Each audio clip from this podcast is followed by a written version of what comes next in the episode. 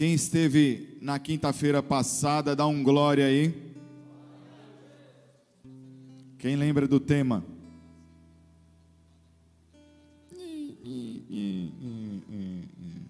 Põe o tema para nós aí. Eles vão lembrar. Vocês lembram que a gente falou dois assuntos, não foi? Na quinta passada nós falamos sobre a manjedoura e sobre o carpinteiro, lembraram? Da importância de quatro fases que Jesus passou na terra para que o propósito dele se cumprisse. Nós falamos aqui sobre o período que Jesus passou pela manjedoura, como ele se comportou ali como um carpinteiro. E essa palavra tem como tema estar nele e andar com ele. Porque não adianta nós só estarmos em Jesus e não andarmos com Jesus, não adianta a gente andar com Jesus e não estar nele. É a mesma coisa se nós conhecêssemos uma pessoa no trabalho, existe um relacionamento profissional, mas não andamos, não caminhamos, nós não compartilhamos, não compactu, compactuamos da mesma fé. Mas falar de Jesus, andar com Jesus, estar nele, andar com ele, é necessário que isso esteja no profundo do nosso coração, para que nós venhamos externar isso diariamente. Amém? Estão comigo? Então, o texto base que nós utilizamos foi Filipenses 2, de 5 a 11. No primeiro momento, eu vou dar um, um, um fundo aqui para aqueles que não estiveram na quinta passada poder não boiar muito, tá? Mas depois você pode pegar a palavra lá no canal do YouTube, porque aí você vai completar aí o que vamos finalizar hoje, certo?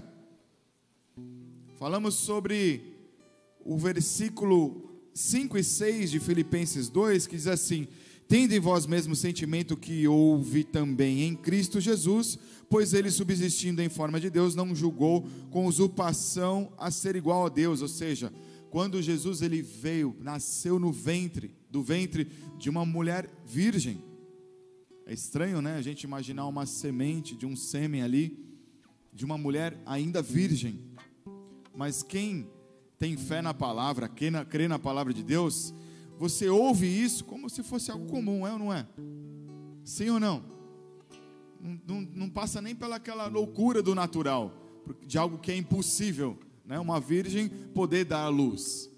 De forma natural, realmente é impossível. Mas quando nós ouvimos a palavra de Deus e cremos nessa palavra, entra, soa como algo é, natural, isso que é sobrenatural. Então Jesus ele ele sai do trono, ele sai do lugar ali do lado, do lado do Pai, com autoridade, como um rei, como um príncipe, como alguém que cuidava do reino, tinha ali sua postura, sua posição no reino. Ele sai de todo aquele conforto que um reino dá para um príncipe e ele vem para a terra, vem para esse ambiente da qual nós moramos e ele se torna ali um filho, nasce através de um parto, passa por todo o processo que nós passamos, mas ele nasce em uma manjedoura, ou seja, ele nasce no estábulo, no lugar onde os animais dormem, sujeira e enfim, tudo aquilo que os animais fazem ali naquele lugar. Não é um lugar adequado para alguém nascer. Não tem higiene nenhuma, mas ele sai lá do trono, se submete a passar por isso e tendo autoridade, conhecendo o reino dos céus, ele poderia transportar isso como homem, porque a autoridade que nós temos, através do nome do Senhor, Jesus já tinha aqui, porque ele tinha o conhecimento do reino. Era só ele utilizar palavras como decretos, como ordem profética, que o mundo espiritual ia se movimentar por ele. Mas ele, mesmo aceitando a sua condição de nascer de uma forma simples e crescer nesse procedimento, ele negou a sua autoridade, não usurpou ao pai, e ele entendeu que o processo da manjedoura era um processo onde ele tinha que se esvaziar de tudo que ele era lá em cima. Tudo que ele era como um rei, como um príncipe, uma autoridade no reino espiritual, não ia servir para aquele momento, não ia servir aqui na terra. Estão comigo? Então ele submeteu a se esvaziar da cultura do reino para ter o conhecimento da cultura da terra. foi moldado, foi moído como criança, como adolescente, como todos nós passamos pelos nossos processos, e ali ele teve que crescer. E todos nós, quando crescemos, corremos atrás de uma profissão para ganhar um dinheirinho, para a gente poder se manter. E aí no versículo 7 ainda desse texto que lemos, diz assim: Antes a si mesmo se esvaziou, assumindo a forma de servo, tornando-se em semelhança de homens, reconhecendo reconhecido em figura humana, ou seja, Jesus ele precisou acordar cedo para poder trabalhar, ter uma profissão como carpinteiro. Lembraram? Como carpinteiro, ele teve que passar pelos processos que a profissão exige.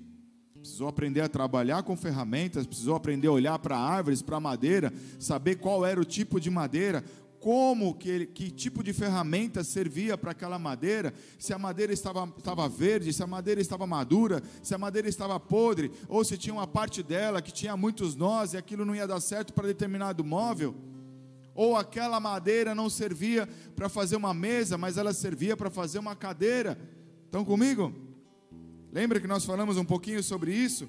Ou seja, se Jesus ele é o carpinteiro, a igreja ela é a carpintaria. E nós somos a madeira que somos moldados por ele. Amém? Então temos que nos nós temos que aprender com Jesus que precisamos nos esvaziar de nós entrar no tempo da manjedoura, renunciar tudo aquilo que aprendemos no mundo, para podermos nos moldar aquilo que o reino dos céus tem para nós aqui na terra. A partir daí, nós entramos nesse processo da carpintaria do Senhor e o próprio Jesus olha para nós aqui vários tipos de madeira uma mais madura, outra mais verde, uma mais bonitinha, outra mais assim. Ele vem, vai fazer, pegar a ferramenta certa e vai trabalhar no molde ali da qual Deus preparou para você viver o propósito dele aqui na terra. Amém? Até aí tranquilo? Então o próximo estágio é o estágio da cruz. E antes de nós entrarmos nesse momento, eu quero orar pela palavra. Pai, em nome de Jesus Cristo, eu quero aqui agradecer por esse momento onde daremos continuidade nessa palavra, nesse ensinamento da qual o Senhor ministrou ao meu coração e hoje estamos aqui compartilhando com a igreja.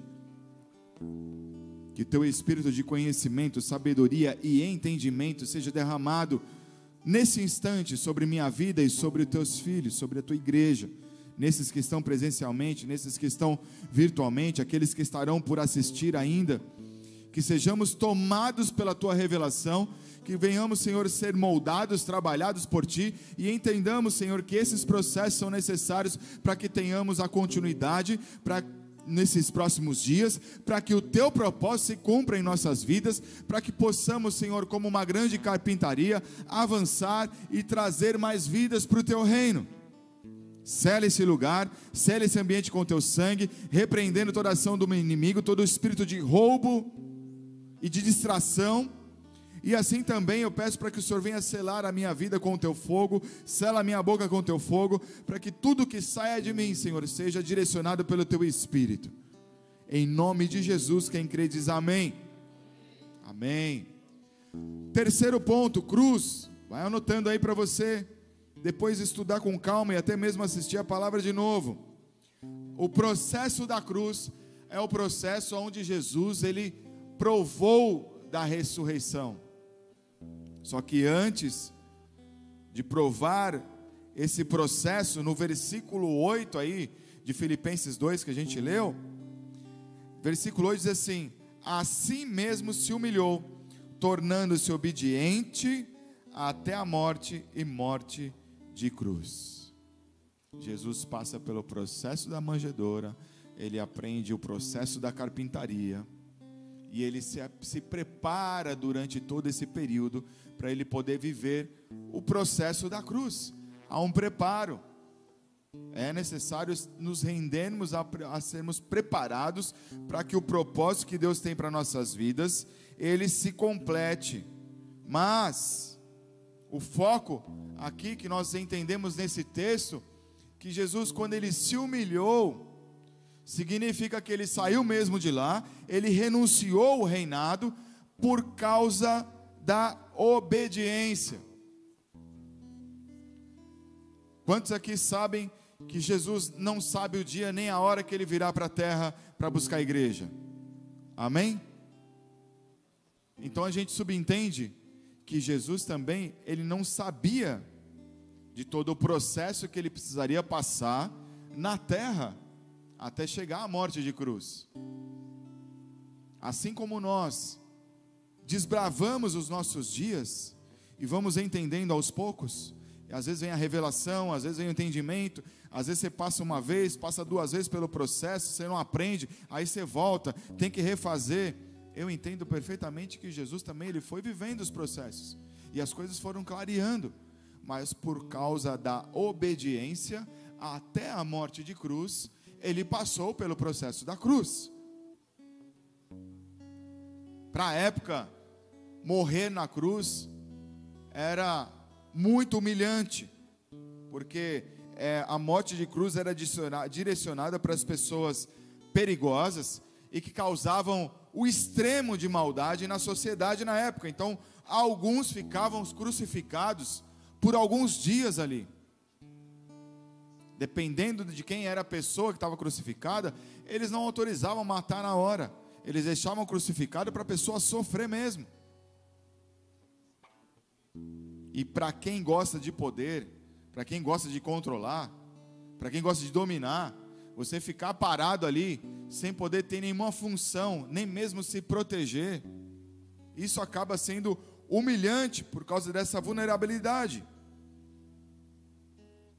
Quando nós pensamos em morte, talvez aqui até a morte de cruz, é algo que nos assusta, humanamente falando, quando falamos de morte, alguém morreu, alguém está para morrer, é, é automático você imaginar que um ciclo está se encerrando ou acabou.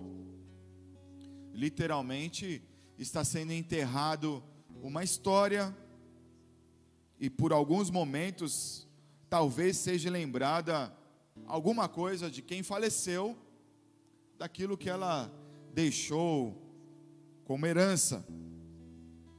A morte ela causa um vazio assustador principalmente para quem entra nesse processo, porque é um ambiente que ninguém voltou para contar como é que é.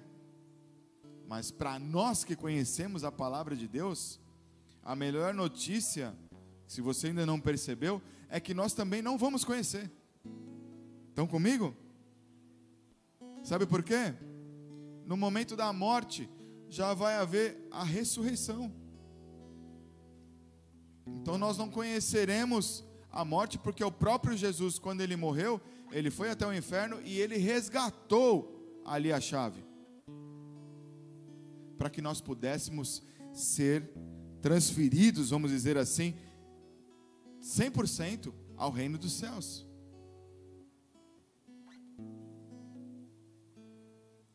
Quando Jesus foi para a cruz, aqueles que desejaram, trabalharam, lutaram para que isso acontecesse, eles entenderam que o ciclo da religião que estava sendo implantada, como assim eles olhavam, o ciclo de quem seguia Jesus e que estava deixando de seguir aquilo que já existia, ou até mesmo aquilo que ele estava conquistando através de sinais, milagres e maravilhas, como acontece nas igrejas hoje em dia por conta da fé que temos na palavra e no próprio Jesus. Aqueles que lutaram e trabalharam para que Jesus fosse para a cruz, eles olharam como a morte de cruz como um troféu. Sem contar o próprio inimigo, sem contar o próprio Satanás, que quando ele viu que Jesus estava ali na cruz, que ele estava indo para ser crucificado, ele já estava se achando ali, tipo, vitorioso. Mas para Deus, o nosso pai, ele olhava para aquele cenário da morte de cruz e ele sabia que tudo isso fazia parte do plano que ele tem para nossas vidas. Tudo o que aconteceu com Jesus fazia parte do plano que ele queria apresentar para o mundo uma fórmula, ou na verdade, uma continuidade de como nós podemos se relacionar com Ele, ou seja, com Deus, que não, necess, não, não haveria necessidade de sacrifícios, mas por conta do próprio Jesus ter se sacrificado, quando nós nos envolvemos com o Senhor, com o nosso coração puro e santo, é o que basta. Então o Senhor, Ele faz com que aquela morte, ela se torne simplesmente um processo de uma continuidade.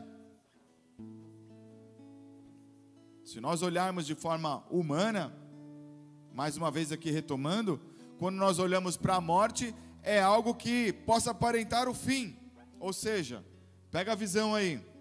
O que aparenta ser fim para o mundo, para, o que, para os que estão em Deus, entra na era de uma continuidade.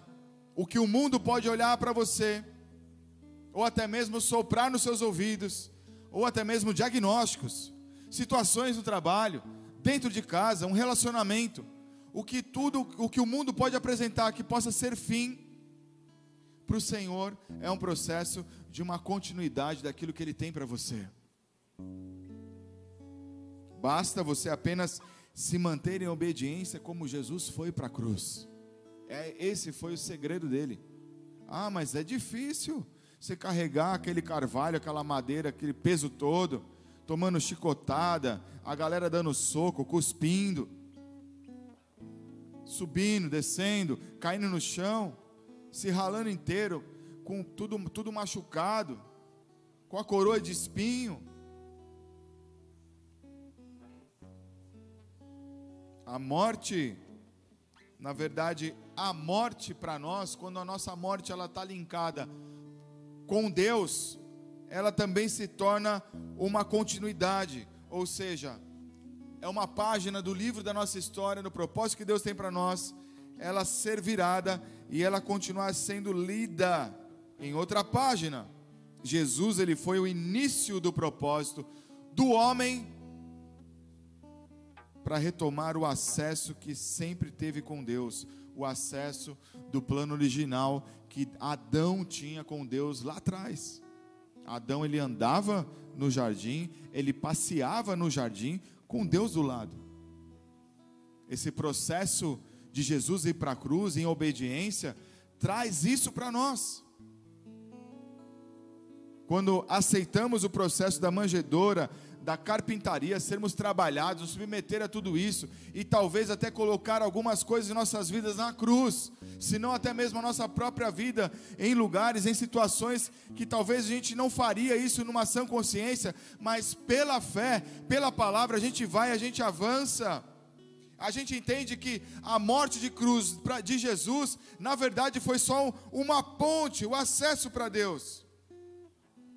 Jesus ao construir essa ponte de acesso para Deus, ele foi sem hesitar, sem resistência, nos dando o direito da ressurreição pós-morte, para vivermos uma vida eterna ao lado do Pai. Amém? Você pode dar uma salva de palmas a Jesus por isso? Romanos 6, 8 diz assim: Ora, se já morremos com Cristo, cremos que também com ele viveremos, sabendo que, havendo Cristo ressuscitado dos mortos, já não morre. Está entendendo? Não morre. A morte não mais terá domínio sobre ele. Então, quando nós entendemos a importância do que é a palavra de Deus e recebemos, retomamos, aceitamos Jesus como nosso Senhor e Salvador, a morte não vai fazer parte, ela simplesmente é a ponte para nós termos acesso aos céus, acesso ao trono acesso à herança da eternidade. Jesus ele se entregou, se esvaziou por você, por mim, de uma forma onde ele apresenta o que? Um amor puro. Um amor puro, sem mesmo nos conhecer. Ele se esvaziou ali liberando um amor. Para que nós pudéssemos hoje desfrutar, mesmo na terra, com dificuldade, talvez até com períodos de necessidade, para que nós pudéssemos viver aqui na terra em abundância, sabendo que nós não conheceremos a morte natural, porque Ele nos resgatou, e o nosso espírito ele será arrebatado ao lado do Pai, ao contrário de um ladrão quando ele vem te apresentar algo. João 10, 10 é assim: O ladrão vem somente para roubar, matar e destruir. Eu vim para que tenham vida e tenham em abundância. Tomar posse dessa palavra, viver isso. O inimigo, ele sempre vai preparar algo para tentar nos roubar, fechar ciclos que realmente a gente enxerga a morte, desesperança.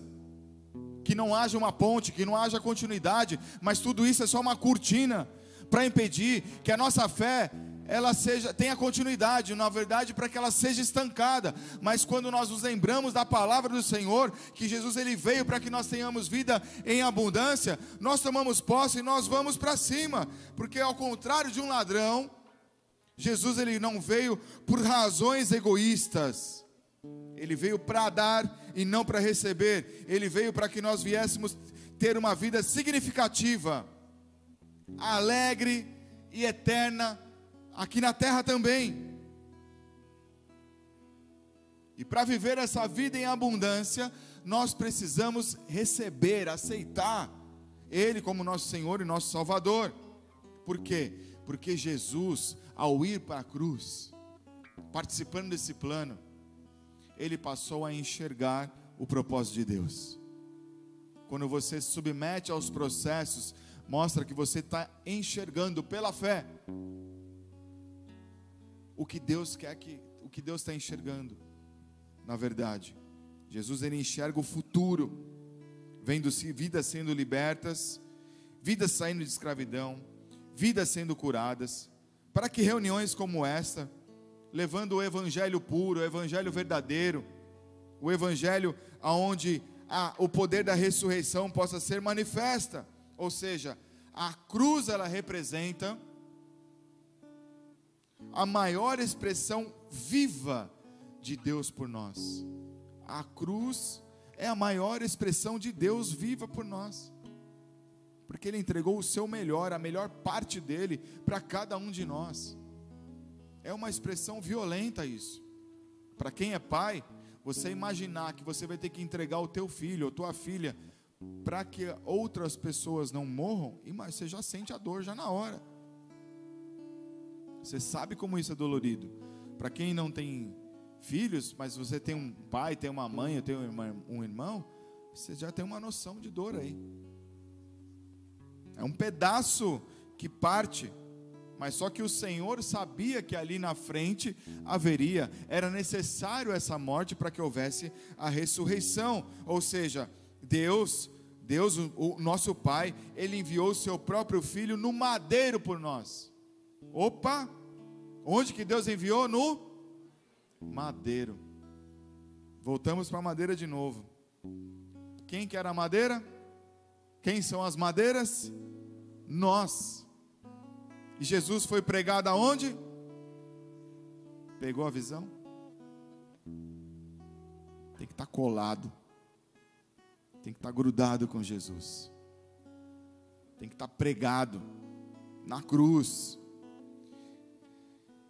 Cristo, o carpinteiro, ele quer trabalhar em nossos corações. Ele se uniu a nós quando ele foi ali para o madeiro, porque ele morreu, ressuscitou colado já em nós. E quem estiver nele, morre para ele e viverá os seus dias em ressurreição também.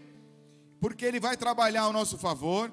A manifestação dele sempre estará colada naqueles que acreditam, ou seja, nas madeiras que se permitem ele ser crucificado ali e isso mostra que você recebe o que? As ministrações que ele tem para poder te tratar. Quando Jesus foi para a cruz, muitos que o seguiam o abandonaram, viraram as costas, que falaram: ah, esse cara aí não tem poder, esse cara aí não tem autoridade, não é possível. Agora você imagina, os caras andaram com eles, a maioria por três anos, andando com ele, vendo um monte de coxos sair andando, cegos visivelmente falando, não enxergavam e enxergar, pessoas com lepra sendo curadas, endemoniados sendo libertos. Não é muito diferente aqui com o que acontece nas igrejas, que é o mesmo poder, é a mesma unção que se manifesta, talvez numa proporção diferente e talvez não tenha o foco como teve aqui na Bíblia. Porque também muitas coisas acontecem e a própria pessoa não conta.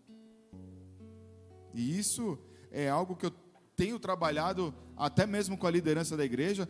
Tem testemunho? Conta. Tem testemunho? Traz para a igreja, traz para o corpo. Isso mostra a chama da igreja. Isso mostra o quanto a igreja está viva. Quando eu retenho o testemunho, ai não, se eu contar eu vou tomar retaliação. Aí que está tomando pau. Está lá guardando para si o testemunho, está tomando pau. É o diabo que está fazendo você guardar para você, já está tomando pau.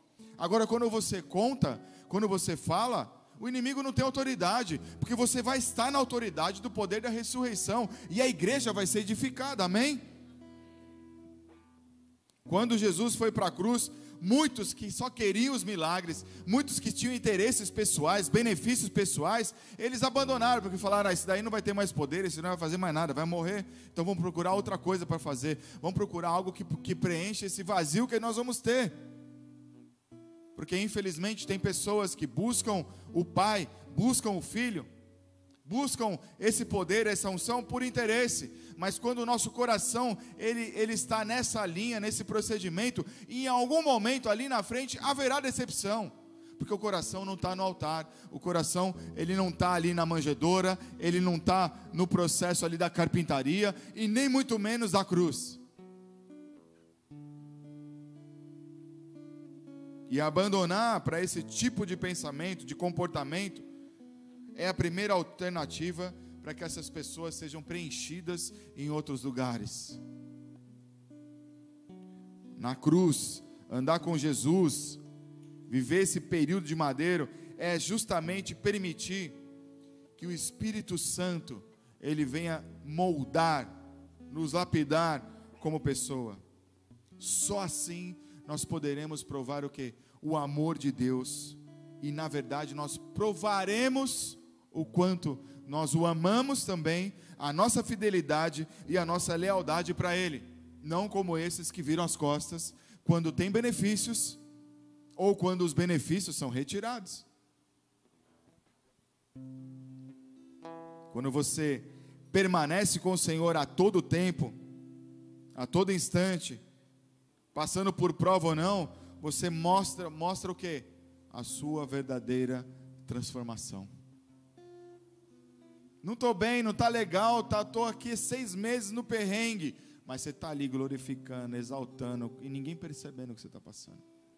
Estou com dor, estou cheio aqui de, de dor, não estou conseguindo andar, não estou conseguindo movimentar, tem um diagnóstico meio estranho aí, mas você está lá alegre na presença do Senhor, tomou uns remedinhos para poder segurar, para você vir para o culto, para a igreja e adorar o Pai. Você está mostrando para o Senhor o poder da transformação que está agindo em sua vida. Porque você está fazendo o quê? Você está colado no madeiro, você está carregando a cruz de Jesus. Não é fácil, porque a carne, ela realmente tenta nos limitar. A carne ela é limitada, ela não, ela, ela, ela, ela não se movimenta no sobrenatural, mas nós temos que nos movimentar no espírito, fazer com que a carne ela seja abatida, que os nossos pensamentos naturais eles sejam controlados ali pelo fruto do espírito, domínio próprio.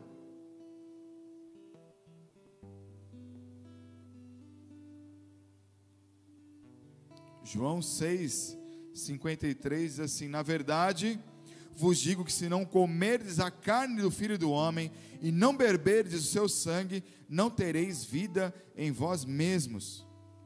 Lucas 9, 23 assim: Se alguém quer vir pós mim, negue-se a si mesmo, tome cada dia a sua cruz e siga-me. É muito louco esses dois versículos, né? Se a gente olhar de uma forma literal, como é que a gente vai comer a carne de, de Jesus? Como é que a gente vai beber o sangue dele? Sendo mesmo que nem existe mais sacrifício para isso. Mas na verdade aqui é, um, é uma figura de linguagem para que nós venhamos assumir o papel que Jesus fez ali, ali na cruz e venhamos desbravar mesmo e trazer à existência esse sobrenatural, a, a verdade desse sobrenatural que a palavra está ensinando, porque para andar com Jesus em muitos momentos nós vamos ter que negar a nós mesmos, ou seja, a gente vai ter que ter o domínio próprio, de às vezes talvez está até cansado, dia de culto, você fala, poxa, não vou conseguir passar em casa, mas eu vou chegar lá do jeito que eu estou mesmo, porque eu sei que ali eu vou estar tá negando a mim mesmo, vou estar tá na cruz, mas é ali onde eu vou estar tá colado na carpintaria. Vou estar seguindo Jesus. Quando não resta mais nada de mim, do meu egoísmo, do meu, meu egocentrismo, que a minha alma fica gritando, que eu entendo que buscar o reino faz com que as demais coisas sejam acrescentadas. Porque quando eu busco o reino, amados, eu vou viver da herança que o Senhor tem. E a herança que o Senhor tem para jorrar em nossas vidas aqui na terra é não deixar faltar nada. Mas eu só vivo isso quando eu carrego a cruz. E aí eu passo pela fase, eu passo pela manjedoura, eu passo pela carpintaria, começo a carregar a cruz. Gálatas 2:20 diz assim: Já estou crucificado com Cristo e vivo não mais eu, mas não vivo vi, e vivo não mais eu, mas Cristo vive em mim, e a vida que agora vivo na carne, vivo pela fé do Filho de Deus, a qual me amou e se entregou a si mesmo por mim. Pela fé, passo de fé, quando eu permito Jesus revelar os meus defeitos, orgulho, vaidade, quando eu permito essa revelação vir, eu vou olhar para o espelho ali, eu vou ver um mau caráter. Eu passo a ver o mau caráter que está em mim. Eu começo a enxergar como Jesus me olha e o que está desagradando ao Senhor, e eu passo a buscar a renúncia desses comportamentos. E eu passo a olhar o que? A viver como? Pela fé, com o Filho de Deus, como Filho de Deus, entendendo e externando esse amor de entrega pela minha vida e aí eu passo a viver o que? No relacionamento da ponte. E aí vai ressuscitar o que? O homem espiritual que Deus tem para mim. A mulher espiritual que Deus tem para você. Porque a velha criatura precisa ficar, precisa morrer. É como se uma auditoria espiritual nos visitasse falasse, ó, precisa arrumar isso, isso, isso, isso, isso, para a gente poder fechar o caixa aqui tudo certinho. E para passar por essa auditoria de carregar a cruz, estão comigo, igreja? Estão prestando atenção? Você vai ser provado. Vamos passar por provas. E Deus vai permitir essas provas para que realmente venhamos revelar o nosso amor por Ele, para que venhamos revelar a transformação que estamos permitindo acontecer. Então, às vezes, no meio dessa prova, você percebe que pessoas falam de você, e aí você vai falar: Não, vou me vingar. Não, você fala: Não, nem ligo mais, deixa eu falar, porque eu sei o que eu estou fazendo, eu estou agradando ao Senhor primeiro pessoas que te traem, você também não vai buscar ali seus direitos, nem ficar tirando satisfação, você não liga. Às vezes você passa a orientação, você ensina, você educa, e as pessoas aqui entram para um lado e saem pelo outro.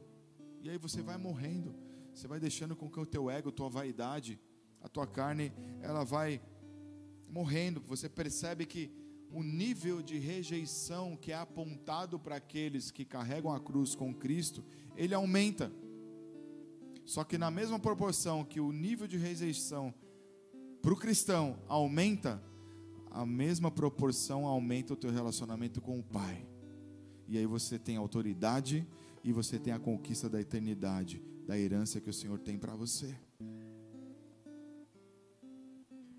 E esses que se levantam contra você, contra a igreja, o próprio Deus, Ele mesmo traz o juízo. Você percebe que esses apontamentos que antes mexia muito com você, eles já foram preenchidos pela presença do Espírito Santo, porque você decidiu passar por essa ponte de Cristo. Então, o próprio Jesus, o próprio Espírito Santo, ele te preenche por conta da sua escolha. E aí o molde do Senhor nessa carpintaria, ele passa a ser transferido. E aí você fala: Cristo vive em mim, eu entreguei minha vida para Ele, eu morro todos os dias que Ele precisar que eu morra, meu ego já foi, Cristo vive em mim, eu vou descer mais e mais para que a cruz ela venha se manifestar em minha vida, através da minha vida. Por quê, amados? Cristo, ele quer elevar o padrão da igreja. Esse é o período onde a igreja ela precisa elevar esse padrão de relacionamento com ele, senão nós não vamos suportar os próximos dias. Quarto e último ponto. Agora é o trono. Jesus da cruz, ele viveu a ressurreição, passou pelo processo de cruz ali, se esvaziou mais um pouco, para que o poder do Senhor viesse. Ele não conheceu a morte, mas conheceu a ressurreição. E aí ele vai para o trono. O trono é o lugar do que? Lugar de honra, amados. Quando nós passamos por esse processo, o próprio Senhor nos coloca no lugar de honra. Nós não precisamos, nós não precisamos gerar expectativas em pessoas que elas venham nos reconhecer. Quando nós geramos esse tipo de expectativa, além da gente se decepcionar, significa que nós não estamos fazendo para Deus, mas estamos fazendo para que os homens vejam. E aí precisa morrer isso também. Mas quando Jesus ele vai por obediência para a cruz, mesmo não sabendo o que poderia acontecer e o que poderia ainda é, é, ser planejado pelo próprio Deus, ali na frente você vê em Filipenses 2, 9 e 11. Eu quero que você leia comigo para a gente ir finalizando.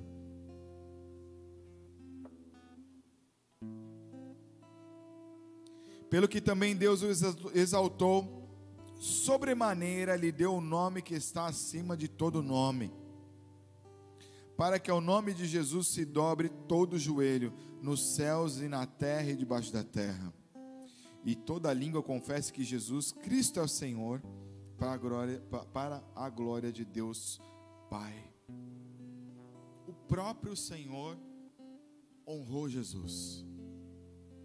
Ele não gerou expectativa nas pessoas os discípulos que andaram com ele, que aprenderam com ele, que se alimentaram na mesa com ele, o abandonou na cruz. Quem somos nós? Achando que não vamos ser traídos. Se o próprio Jesus foi traído por pessoas que andavam de mão dada com ele, que estavam até no madeiro, até a hora que o madeiro chegou junto mesmo, né?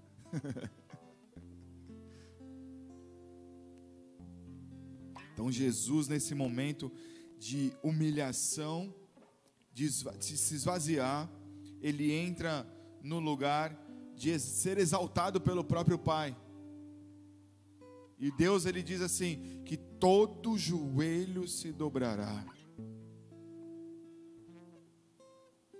Jesus não sabe nem o dia nem a hora que isso vai acontecer, mas ele sabe que haverá um momento de honra por, todo o processo que ele passou.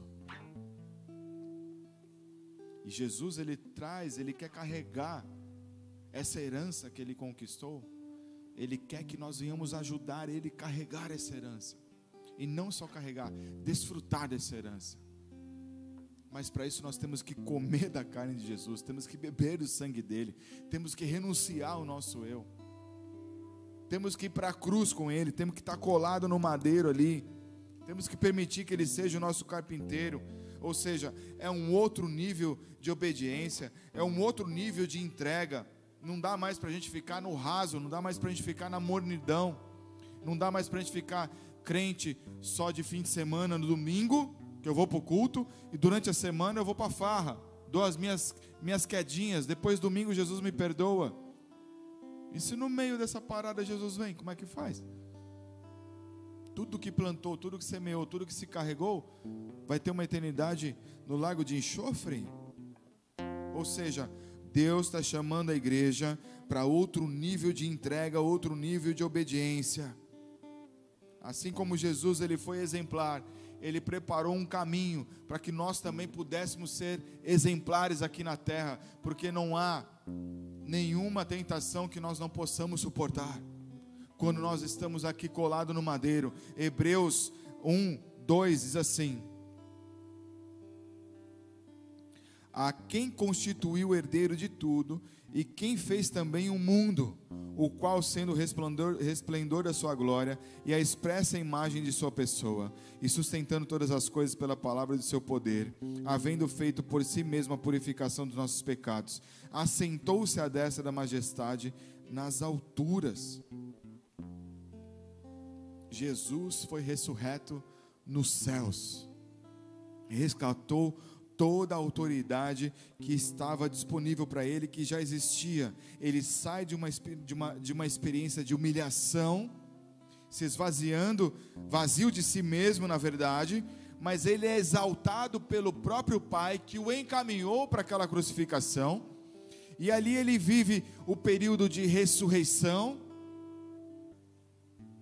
E hoje está ali sentado à direita de Deus. Ele não está atrás de Deus, ele não está na frente de Deus e nem na esquerda do Senhor e nem em cima. Ele está à direita, porque o Senhor quer ele do lado assim como Ele nos quer do lado direito, ali junto com Ele, colado, à disposição para o servir, porque o nome do Senhor, Ele está acima de todo qualquer nome que possa existir na, na, na face da terra, Ele está acima de todo principado e potestade, amado, Ele está acima de todo e qualquer demônio que possa vir contra a sua vida possa homens se levantar contra você, mas quando você se posiciona, ora, jejua, começa a carregar a cruz, em algum momento ali na frente, o Senhor vai te colocar em dupla honra. Mas nós temos que nos movimentar nesse plano natural, com atitude de sobrenatural. Hebreus 7, 26 diz assim: Porque nos convinha tal sumo sacerdote, santo, inocente, imaculado, separado dos pecadores e feito mais sublime do que os céus. Ou seja, ele foi colocado no mais alto lugar dos céus, ao lado do Pai. Efésios 4, 10 diz assim: Aquele que desceu é também o mesmo que subiu acima de todos os céus para cumprir todas as coisas. Nada do que se resgatou na herança da eternidade vai faltar para você, meu querido. Nada.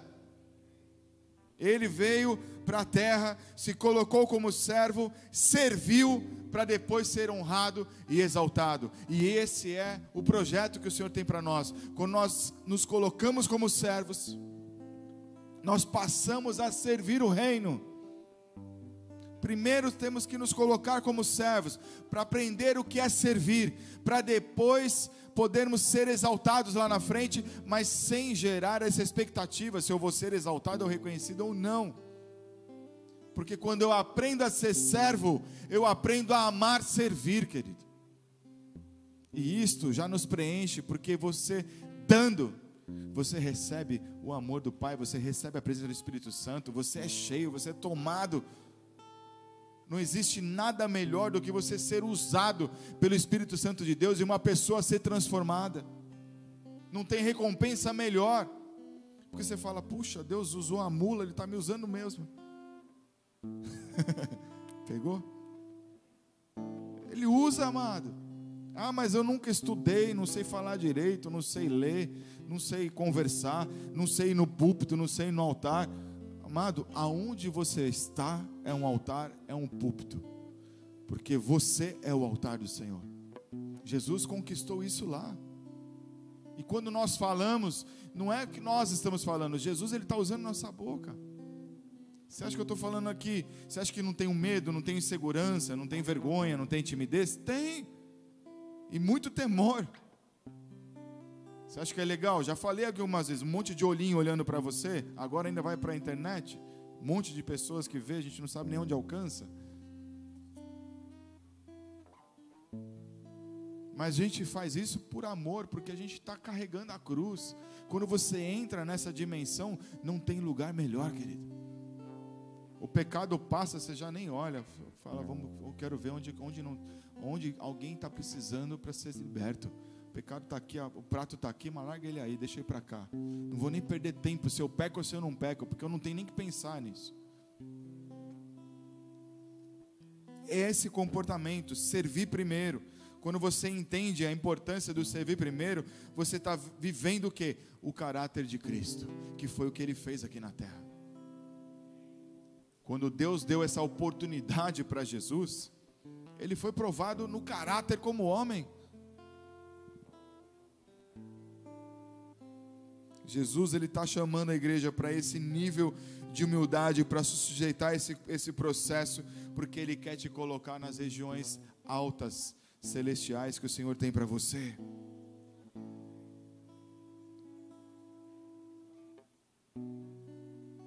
E no tempo certo, tudo que ele tem separado só para você vai se cumprir, porque ele vai renovar, ele vai permitir que as suas decisões elas sejam alinhadas aos propósitos, aos projetos que, eles têm por você, que Ele tem por você, porque você quando você decide ser crucificado com Jesus, você permite que o carpinteiro venha moldar essa madeira, e aí você pregado com ele ali na cruz, você entrou no acesso dessa ponte espiritual que foi estabelecida por ele mesmo, e aí os sonhos naturais, eles se encaixam com os sonhos sobrenaturais que Deus tem para você. E tudo isso é colocado nesse acesso, nessa ponte. E o próprio Senhor honra. O próprio Senhor honra os seus. O próprio Senhor vai observar e vai separar a, aqueles que são servos. E o melhor de tudo, quando você se encaminha nesse, nesse, nessa busca, o próprio Espírito Santo ele vem e te mostra o que está verde e o que está vermelho. Ele vai falar: aqui é sinal verde, aqui é sinal vermelho. E aí você já nem vai para o vermelho, você só vai para o verde.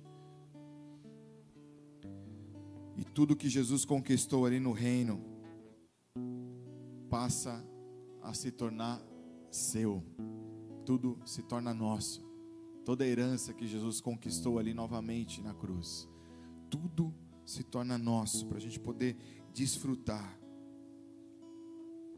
Para finalizar, o último versículo, Colossenses 1, versículo 11 até o 14.